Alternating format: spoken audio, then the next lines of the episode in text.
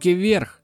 Это подкаст «Заговор». Меня зовут Андрей. Привет, я Витя. Буквально на полчаса-час вам сейчас нужно отвлечься от своих разных дел, различной степени важности и погрузиться в наше нашумевшее шоу «Шляпа из фольги». Что, Андрюха, он не хочет откладывать свои дела на полчаса-час? Ну не хочет по-хорошему, будет по-плохому. Ведь в этом вступлении я почему-то играю плохого копа, черт возьми.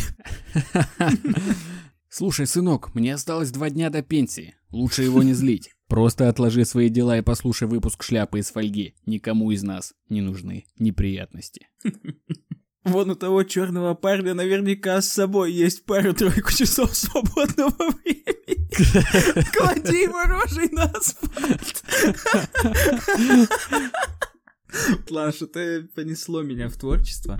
Все, спокойно, спокойно переходим к выпуску, да? Ты единственный, кто называет расизм творчеством.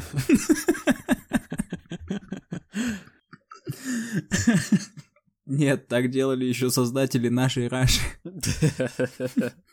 Так, про что у нас был подкаст, чувак? Я, я не помню. Мы, мы типа два копа, да, сидим, едим пончики. Такая была концепция.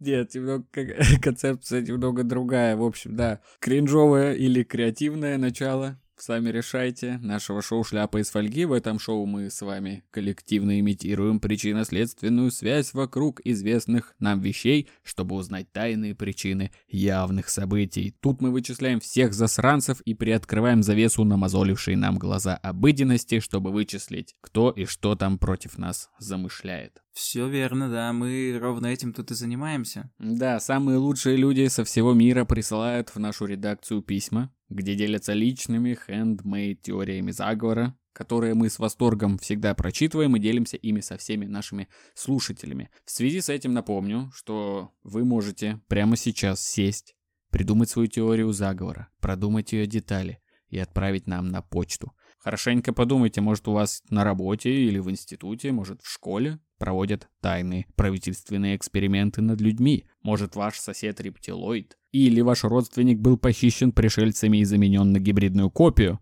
А быть может, вы раскрыли страшную тайну 11 трав и специй KFC. Если ответ на этот и подобные вопросы положительный, добро пожаловать к нам на почту. Она есть во всех описаниях, на всех площадках и в наших соцсетях тоже. Да, заодно, когда пойдете, и даже если не пойдете отправлять нам свое конспирологическое творчество, Можете подписаться на наши социальные сети. Мы есть в Телеграме и ВКонтакте. Там есть материалы к выпускам и мемы. Ждем всех, ждем всех на этих площадках, там круто. И благодарим всех, кто там уже есть, за активность, которая в последнее время очень-очень э, меня радует. Как всегда, да. На этой неделе все было так же. Куча смайликов, куча пригалдесов. Ты, кстати, видел, нам сейчас прислали смешную картинку под мемом буквально мы. Да, да, да, да, да, мне очень понравилось. Да, я тоже жестко смеялся. Ну и по традиции начинаем с рубрики без лишних разговоров. Как у тебя прошла неделя? Да у меня вообще полная потеря ощущения времени на этой неделе, как будто месяц пролетел с нашей последней записи. На неделе была свадьба у моего старшего брата, по совместительству автору нашей обложки, которая, кстати говоря, небольшой спойлер, сменится к четвертому сезону. Так что будьте к этому готовы, не пугайтесь.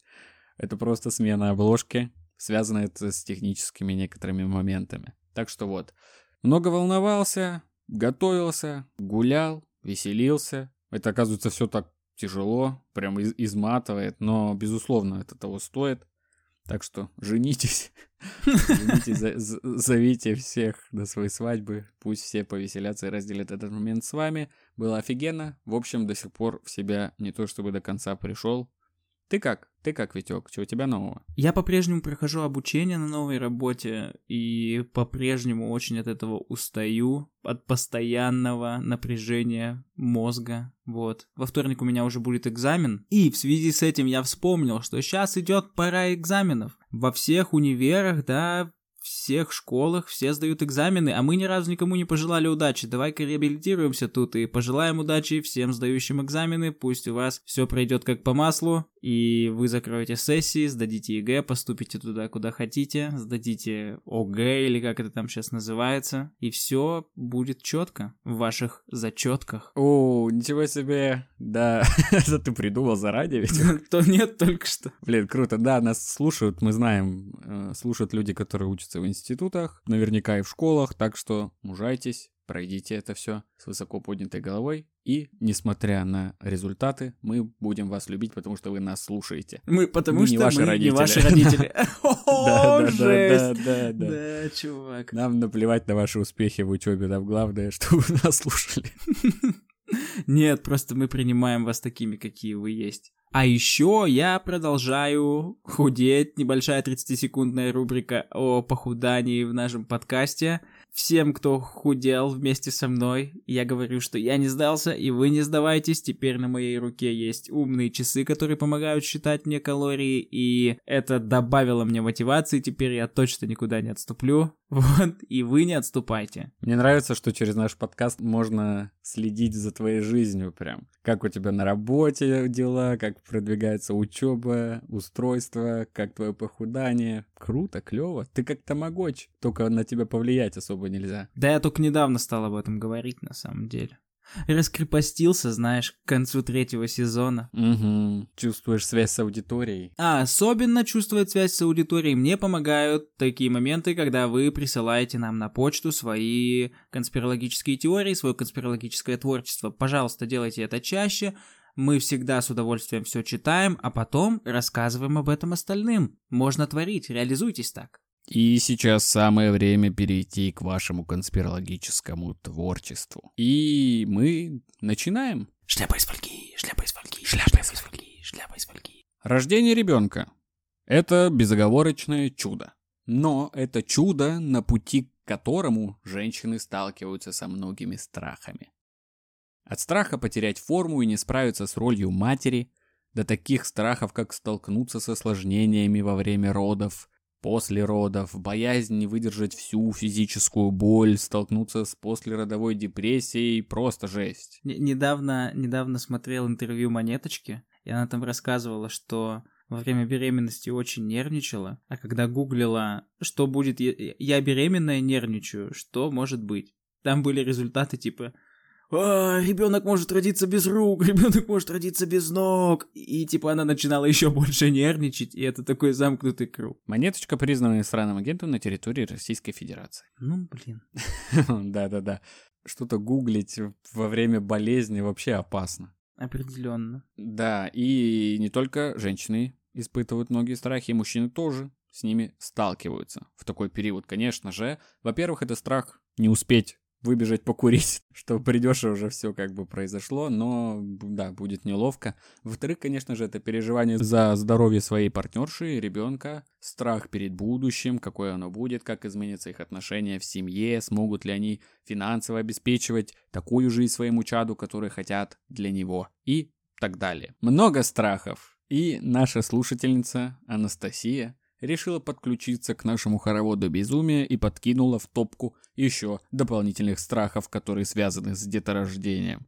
Привет тебе, Анастасия! Спасибо тебе за твою теорию. Анастасия, привет, большое спасибо за твое конспирологическое творчество. В общем, сейчас все внимательно слушаем теорию Анастасии. А согласно ее теории, акушеры-гинекологи на протяжении всей истории тайно практиковали искусство моделирования черт внешности новорожденных. Пам-пам-пам.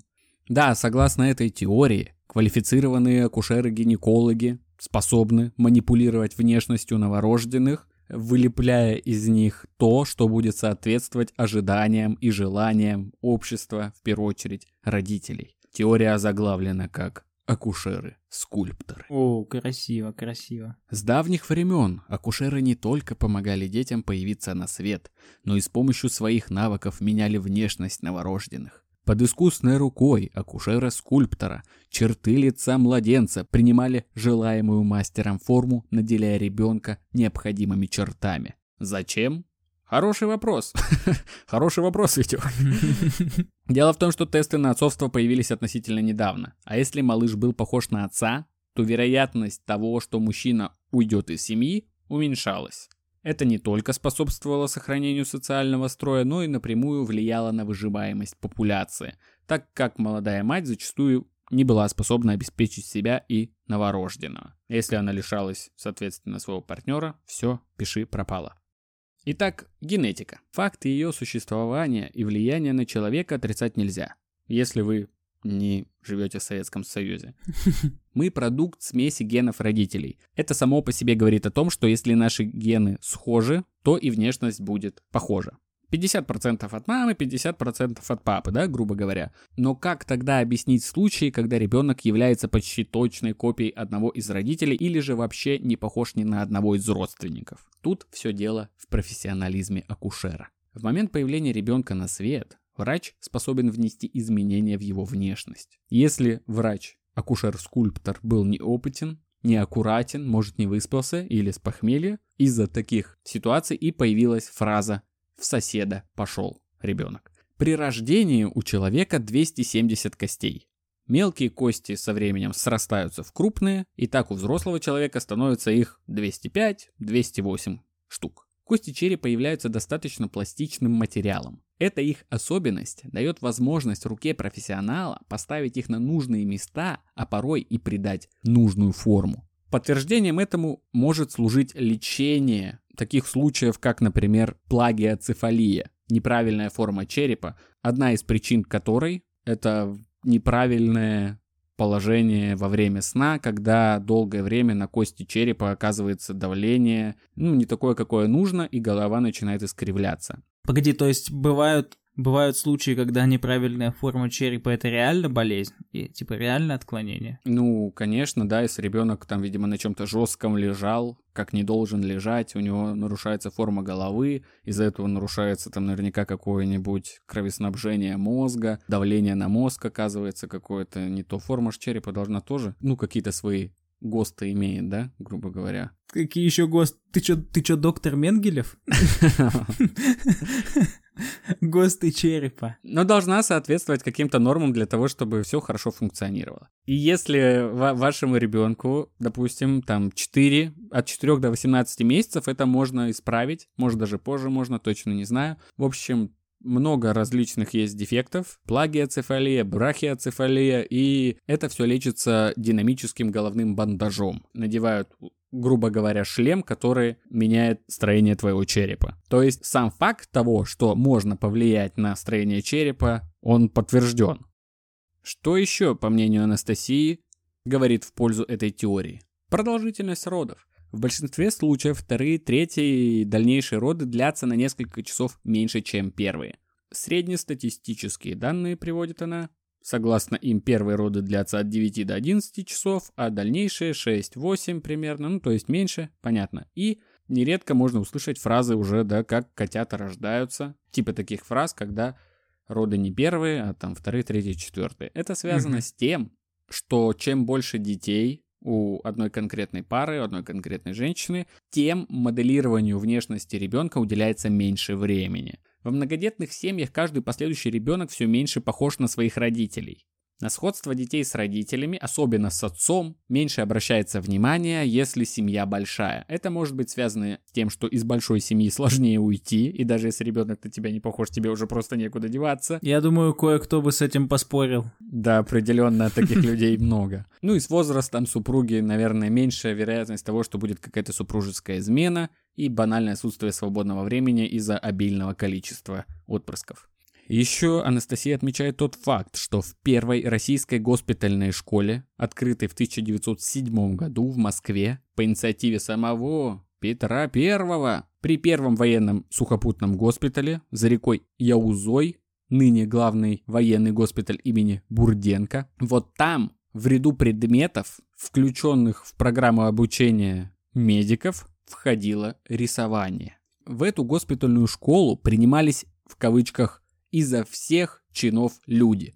Кто-то в семье с детства имел практический опыт лепки горшков для собственного дома. Кто-то в рамках общего домашнего образования получал широкий круг навыков, в том числе и художественных. А тут это необходимо, потому что нужно как бы моделировать внешность человека. Собственно, что мы имеем на данный момент? Существование скульпторов-акушеров, которые входят в сговор, наверное, с матерями, чтобы сокрыть факт измены, чтобы мастера, скульпторы, акушеры уже подкорректировали внешний вид ребенка, и отец ничего не заподозрил, чтобы сделать ребенка, не похожего на отца, похожим на отца, и тот ни о чем не переживал, его не терзали никакие сомнения, семья не распадалась, ячейка общества держалась, а это важно на государственном уровне, буквально, чтобы семьи были целыми.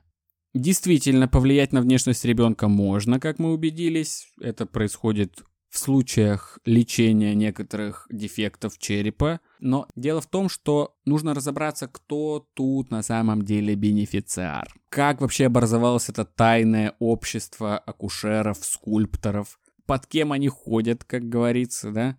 Какой с этого прок? По ходу дела мы в этом с вами разберемся, но небольшой спойлер — это тайное мировое правительство. Конечно же, как же, кто, кто еще, если не они? Немножко хотелось бы покопаться и углубиться в методы работы акушеров-скульпторов.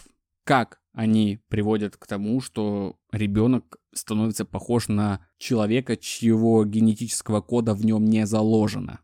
Дело в том, что такие профессионалы, выученные где-то в тайных училищах, акушеры, скульпторы, они используют такие тонкие, деликатные манипуляции с костями черепа во время родов. Они как бы направляют рост костей, их расположение, чтобы детально, тонко сформировать структуру лица ребенка, младенца. Эта техника может включать в себя давление на определенные участки, натяжение мышц, возможно смещение зоны скрепления мышц к костям. И все это приводит, конечно же, к достижению желаемых контуров лица, которые в дальнейшем будут развиваться и становятся уже неотличимыми от контуров лица отца, который как бы по факту и не отец. Также, я так предполагаю, что имеют место быть некоторые неизвестные нам конечно же, неизвестные нам, скрытые от обычного обывателя, от обычного человека, высокотехнологичные подкожные импланты, которые изготовлены из таких биосовместимых материалов, и за счет этого они могут быть вставлены под кожу новорожденного. Ну, это легко скрыть, да, новорожденный, он рождается, он весь в чем? Ну, в понятно, да, в чем он весь. Он некрасивый, mm-hmm. сморщенный какой-то, легко какие-то микрошрамчики скрыть. Поэтому места вживления имплантов и остаются незамеченными. То есть эти импланты вставляются под кожу, корректируют пропорции лица, и постепенно они интегрируются, так как они биосовместимые, они просто с тканями окружающими, там срастаются с костями и тем самым обеспечивают долгосрочные, долгосрочные изменения внешнего вида ребенка. Но, что первое вообще мне пришло в голову, когда я с этим ознакомился? Не может же быть такое, что в этой теории обошлось без древних восточных техник. Конечно, конечно, же, такого не может быть. Я тоже всегда прикладываю древневосточные техники на любую тему. Ну, просто Да-да-да. Что мы знаем об этих техниках? Существует некоторые энергетические каналы, точки скопления энергии, на которые можно повлиять и которые как-то изменят нас физиологически, эмоционально, духовно. И можно в связи с этим смело предположить, что акушеры-скульпторы владеют знаниями о какой-нибудь лицевой рефлексологии, знаниями о какой-нибудь восточной практике, которая может отобразить различные энергетические точки и зоны на лице. И применяя свои точечные давления, стимуляции к определенным зонам лица, они могут влиять на рост и развитие черт этого самого лица, тем самым добиваясь желаемых результатов. Я думал, что под восточной техникой ты подразумевал Xiaomi, типа. Прикладывали Xiaomi к лицу ребенка. Нет, нет, нет, нет, нет. Дело вот в этих всех иглоукалываниях, чакрах, в общем, слушайте дальше. Конечно же, эта техника может применяться не только на лицевые энергетические точки, о которых мы говорили выше, но и на прочие чакры, медианы, тонкие энергетические пути, которые пронизывают наше человеческое бренное тело. Эти техники позволяют им влиять не только на наш физический облик, на физический облик новорожденных, но и на энергетические и духовные некоторые аспекты.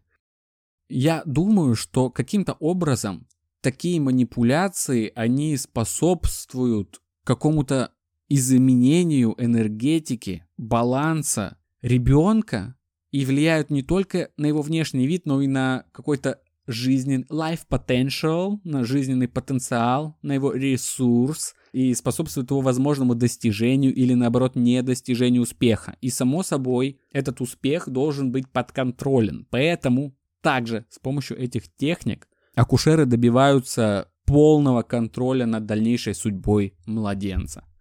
И тут, конечно же, нельзя не предположить просто, что все это, все эти возможные манипуляции, которые проводят эти скульпторы, все это выходит за рамки банального манипулирования внешностью с целью огородить отца от правды и сохранить семью. Хотя это тоже важно, потому что в одном из прошлых выпусков, в прошлой шляпе из фольги я говорил о том, что семья — это важная ячейка не только общества, но и тайного мирового правительства, потому что семьей, особенно такой патриархальной семьей, проще манипулировать, и поэтому сохранение семьи в, в данном контексте тоже важно.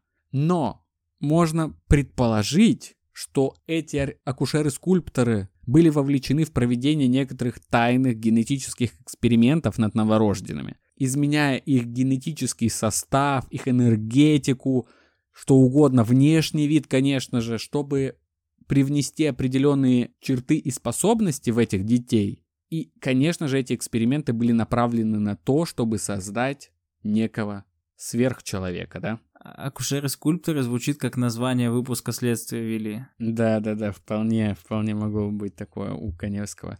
Ну вот, в общем, этот сверхчеловек, который по задумке будет превосходить по всем параметрам нас с вами, также будет полностью подконтролен тайному мировому правительству. Но тут, раз уж мы заговорили о всяких энергетических полях, чакрах, то нужно посмотреть и в противоположную сторону – что если эти люди не корректируют внешний вид, не настраивают энергетические потоки на успех и не повышают связь детей с космосом, а наоборот, купируют эти процессы? Что если новый эволюционный скачок в истории человечества уже произошел, а мы его не заметили? Я буквально не успеваю, типа, за потоком сознания автора, типа, это прям РЕН-ТВ в 3 часа ночи. Вообще просто... Но если мы повернем голову в другую сторону... Ну-ну-ну, давай, давай. Да, что это, что если у нас украли эволюционный скачок?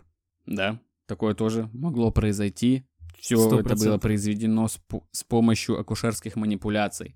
Может быть, должно было произойти давно какое-нибудь увеличение, я не знаю, объемов мозга, которое бы как-то увеличивало наши мыслительные способности, давало какой-то новый толчок нашему виду, ну или какие-нибудь физиологические изменения, знаешь, типа антенна на башке, которая там ловит 5G сигнал, чтобы мы вообще постоянно интернет ловили и не парились, там, я не знаю, хвост, шестой палец, черт его знает, что угодно.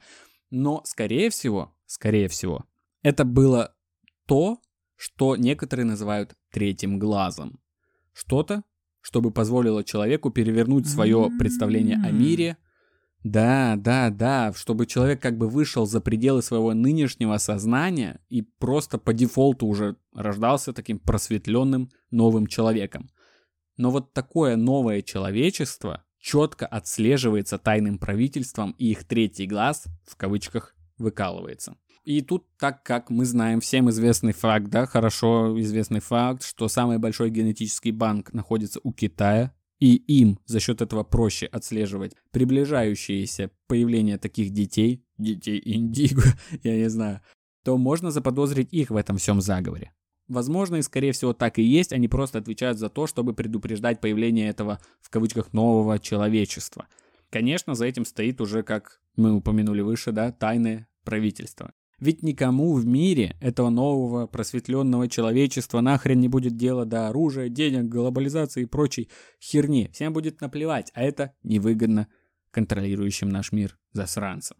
Но для чего бы не применялись эти методы скульпторов-акушеров для сохранения семьи как ячейки общества или для упразднения эволюции нас как вида, этому всему нужна некая такая, да, конспирация.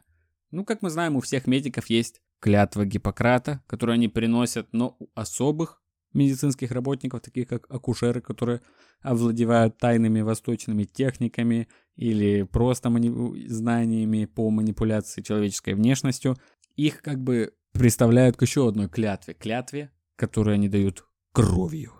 Ну, скорее всего. Но надо же как-то сохранять секрет, поэтому они должны как-то, видимо, очень серьезно поклясться. Потому что их наверняка немало, и они должны творить такие вещи. Так что эти люди приносят клятву. Чем им там грозит ее нарушение? Скорее всего, самыми страшными муками, которые и в страшном сне им, скорее всего, не смогут присниться, но тем не менее тайна до сих пор сокрыта от нас, и только Анастасия смогла копнуть в эту сторону. Еще мне нравится, знаешь, что у такой теории может, могут быть свои заказчики. Во-первых, изначально это могут быть матери, которые приплачивают деньги акушерам, чтобы сокрыть правду от своих мужей. Во-вторых, если черты лица, возможно, фигуры, можно как-то скорректировать, то знаешь, кто первый приходит на ум как заказчик этих всех манипуляций? Семья Кардашьян? ну, блин, об этом я не думал. Я подумал о модельерах и стилистах. Типа, я, конечно, не эксперт в мире моды, но на красивых, там, высоких, стройных людей, людях с идеальными лицом и пропорциями, все, вся одежда хорошо выглядит. Это нам надо заморачиваться, чтобы там на нас что-то сидело и смотрелось. Ну а как них... тебе, тебе, тебе. Да-да-да-да-да. Ну, есть информация у нас о том, что это все тяжело достигается тяжелым трудом в модельных школах, какие там бесчеловечные сумасшедшие диеты и прочие ужасы. Ну а что, если тебе изначально не повезло с внешностью, и тут ты себя насилуй, не насилуй, там свой организм, на подиум тебе не выйти. То есть большое количество факторов есть, рисков, которые могут повлиять на то, чтобы человек не пришел к этому самому подиуму. И вот как это все обойти? Конечно же, заказать у акушера-скульптора себе такую модель, на которой даже самое безумное трипье спустя там 18 лет или сколько, со скольки лет люди начинают выступать на подиумах, не знаю. Вот это самое безумное трипье на них будет смотреться просто потрясающе, великолепно. Ну или, по крайней мере, их безумно идеально красивая форма лица и пропорции тела будут людей заставлять задумываться о том, что, возможно, это не дерьмо на лямках, да, а революция в мире моды. Так что, скорее всего, у этого всего есть заказчики. И помимо стилистов и модельеров, возможно, тут, конечно, еще там телеканалы. Нужен же новый Конан О'Брайен, новый вечерний Ургант, да? Так что этих ребят, скорее всего, тоже заказали уже заранее где-нибудь, их скрафтили, они придут. Есть же люди с такой внешностью, блин, да как, как, как даже объяснить, я не знаю. Чувак, ты можешь спокойно озвучить мужчин, которые тебе нравятся, не проблема. Так что продолжай. Дойдешь потом до своих одноклассников. Коллег прям. Витя, ты мой одноклассник. Ты хочешь, чтобы я тебя дозвал? Ты этого хочешь сейчас? Да, пожалуйста. ну нет, это... Ужас, это... Ужас. Все, сворачивай, сворачивай удочки свои. Я да. не знаю, Ив... Иван Ургант, Брэд Питт, мой коллега Дима. Ну вот, в общем-то, такая теория, которая может кого-то заставить переживать теперь за принадлежность к своему роду своего же ребенка. Ну, мне больше всего понравился вот этот вот момент с тем, что нам зашивают третий глаз, потому что есть же люди, которых, у которых он открывается, у которых рвется этот шов, и они начинают, ну, типа Дэвид Айк там, кто еще, кто еще, никто на ум, ну, Юрий Лоза, Стив Джобс, Катя Лель, Мехди Ибрагими Вафа, Мистер Кредо, Влад Кадони, Патриарх ну, в общем, вот такая вот теория. Анастасия приложила еще фотографии, где семьи, на которых все дети похожи друг на друга, как будто прям клонированные, или наоборот, где вообще все отличаются.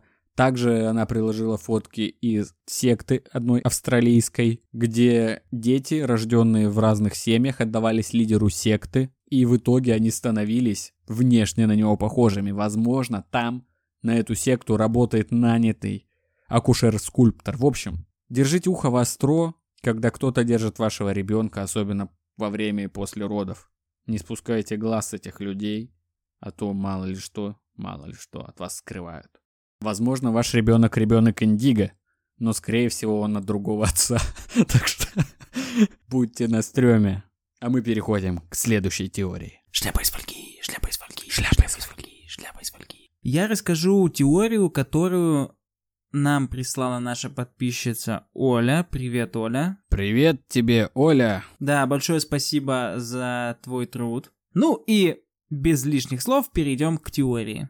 В каждую, абсолютно каждую сферу нашей жизни проникла реклама. Мы можем, не задумываясь, идти по магазину и лишь взглянув на упаковку сосисок по акции в пятерочке, без разбору кинуть их в корзину. Ведь в рекламе этих сосисок снимался ваш любимый актер. Да и песня прикольная играла на фоне. Можем схватить пельмени, потому что их рекомендует тот самый повар из того самого сериала. Абсолютно без задней мысли берем зубную пасту, ведь ее рекомендовали 9 из 10 стоматологов.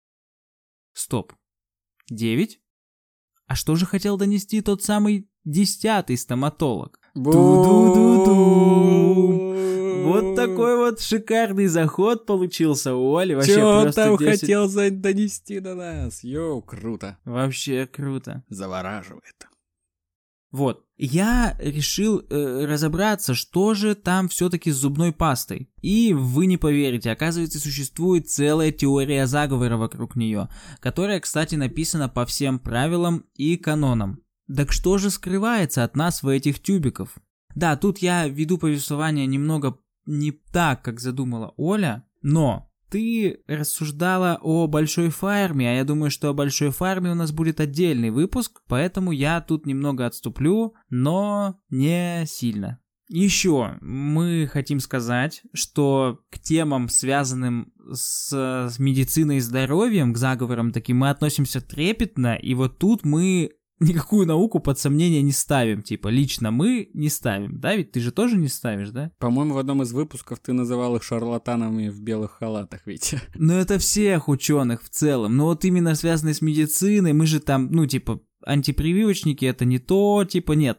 В общем, это слишком большая ответственность. Даже если бы мы считали иначе, а мы вроде не считаем иначе, мы бы вам не рекомендовали, типа, не ставить прививки и так далее. Тут все на ваш страх и риск. Вот такой вот дисклеймер, потому что дальше пойдет о здоровье тема. Вот. Поэтому вся ответственность на вас. Ну и последнее, этот пост я взял типа из источника, но там не было указано имени автора, поэтому если вы автор этого текста, то уж не обижайтесь.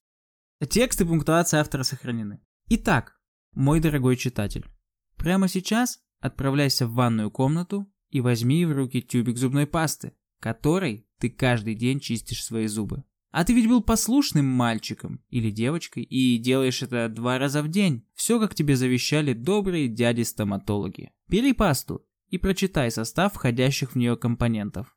Видишь там фтор? Если да, то ты сорвал джекпот. Иди смело выкидывай ее в мусорное ведро. Я вот, кстати, так сделал, и у меня прямо на зубной пасте было написано «не содержит фтор». Ну да, это сейчас модно, многие хейтят фтор. Хочешь узнать почему? Да. Фтор – это яд. А все исследования, якобы утверждающие о его пользе, куплены фармацевтическими компаниями с миллиардными расходами на пиар и рекламу. Фтор запрещен в следующих странах. Китае, Австрии, Бельгии, Финляндии, Голландии, Германии, Франции, Венгрии, Дании, Норвегии, Швеции и Японии. Не самые отсталые страны, заметь. Использование фтора в добавках к зубным пастам началось с того, что во время реализации проекта «Манхэттен» по созданию атомной бомбы в США на заводах ядерного производства Дюпона накопились горы фторидов, которые некуда было девать. Дождь размывал эти гигантские горы, и вокруг этих заводов в штате Делавер на сотню миль вокруг земля пришла в негодность для сельского хозяйства и вообще. Никто не хотел жить на свалке ядерных отходов. Втор нужно было срочно куда-то деть. Вот если ты в теме, самый простой вопрос. Куда надо деть горы токсических веществ, если они вредны для человека? Правильно, заставить людей чистить ими зубы. Мне тоже это первое в голову пришло, кстати. Это, это, как, с, это как с практиками восточной медицины. Да, да, да. Вдобавок ко всему, продать втор всей нации помог никто иной, как отец пиара Эдвард Бернейс. Говорил ты про такого когда-то? По-моему, да. Племянник Зигмунда Фрейда, который был настоящим злым гением и профессионалом в области создания привлекательного имиджа для вредных продуктов. брат Оскара Юинга, Эдвард Л. Бернайс, был хорошим психологом и вел исследования по управлению разумом человека, а точнее общества. Он даже издал книгу под названием «Пропаганда», Кроме популяризации вторирования, Бернайс участвовал в пропаганде сигарет. Бернейс был приглашен НИОС для помощи в проведении пиар-компаний по продаже фтора нации. Их план состоял в убеждении врачей-дантистов в том, что фтор полезен для зубов, а затем уже стоматологи сами продадут фтор всем остальным. На протяжении десятилетий польза фтора пропагандировалась среди населения, начиная со школьной скамьи.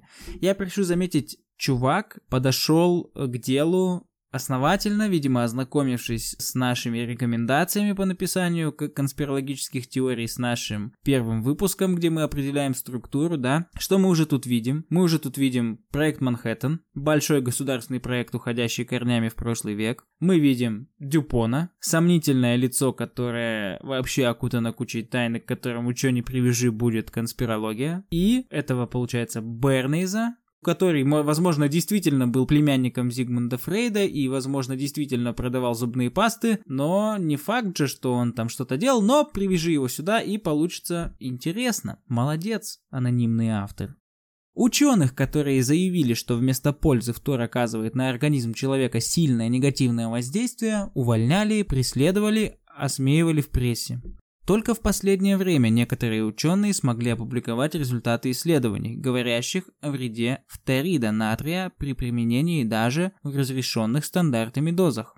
Нетрудно догадаться, что пасты, которые были наиболее широко разрекламированы, имеют в себе наибольшее содержание фтора. Люди стали покупать эти зубные пасты не потому, что их польза доказана, а потому что многократно повторенная ложь стала восприниматься многими людьми как правда. Для широкого продвижения фтора в массы был использован этот психологический прием. Это одна из разгадок, почему же фтор так усиленно добавляют в пасту и в питьевую воду. Фтор – это фертильная добавка, которая ведет к бесплодию. А значит, хорошее подспорье в дело проведения тотального геноцида коренного населения.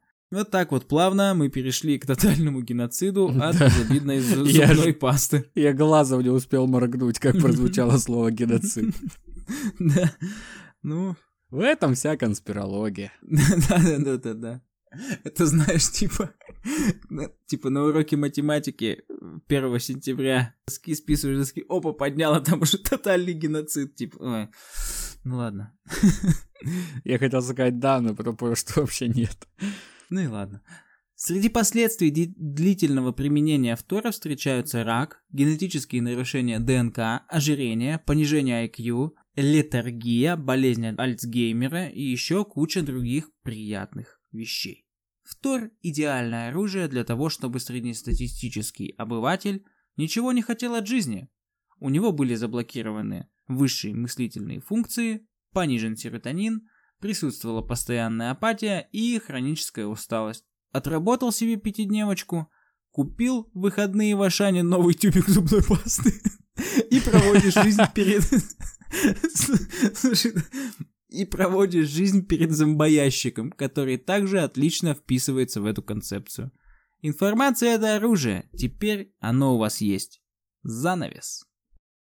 Но если человек из интернета перешел сразу к тотальному геноциду, наши подписчики, конечно, именно, а именно Оля, были менее радикальны.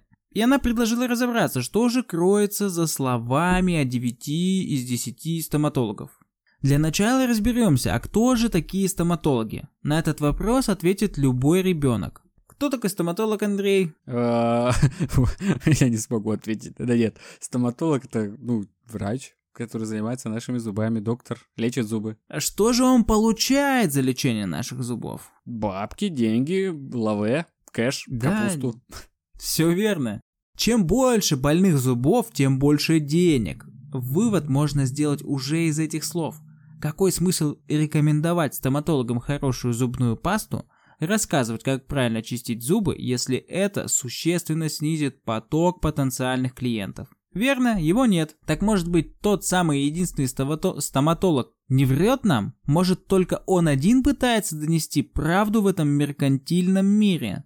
Ох уж этот стоматолог. Да, и вообще, а вот реально, где-то же есть этот десятый стоматолог, который такой, нет, я не рекомендую вашу зубную пасту и зубную щетку. Да, почему вообще в рекламе говорится, что их 9 из 10? Почему не сказать 10? Вряд ли же это действительно они брали 10 стоматологов, спрашивали их. Или думаешь, все надо было как-то официально сделать? И просто так вышло. А если бы их было три, они бы сказали три из десяти стоматологов. Ну тогда бы они выбрали другую рекламную кампанию.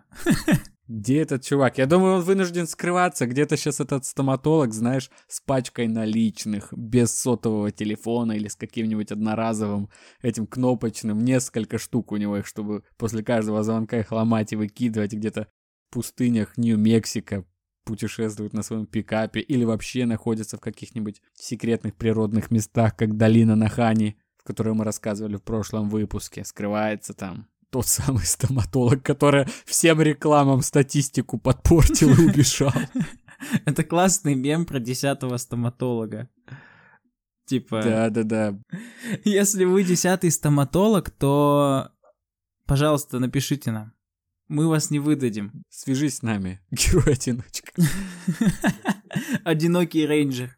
1 сентября 1948 года на пляже Саммертон австралийского города Аделиада обнаружено тело мужчины. Все бирки с его одежды были срезаны, а в кармане лежал клочок бумаги, на котором было написано только одно. «Не чистите зубы этой хуй.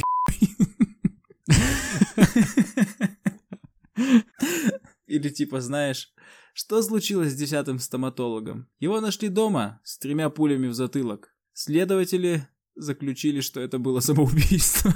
Зубная паста торчала и у него из жопы. Предположительно, самоубийство. А все остальные нечистые на руку стоматологи проворачивают другие темные делишки, знаешь, типа обналичивают у зубной феи молочные зубы, вместо того, чтобы отдавать их. На самом-то деле все работает, просто, просто тебе отдают, типа, пластмассовые, типа, зубы, ну, чтобы ты под подушку положил, а себе забирают нормальные, потом об, об, обналом занимаются. Обналом зубов. Да.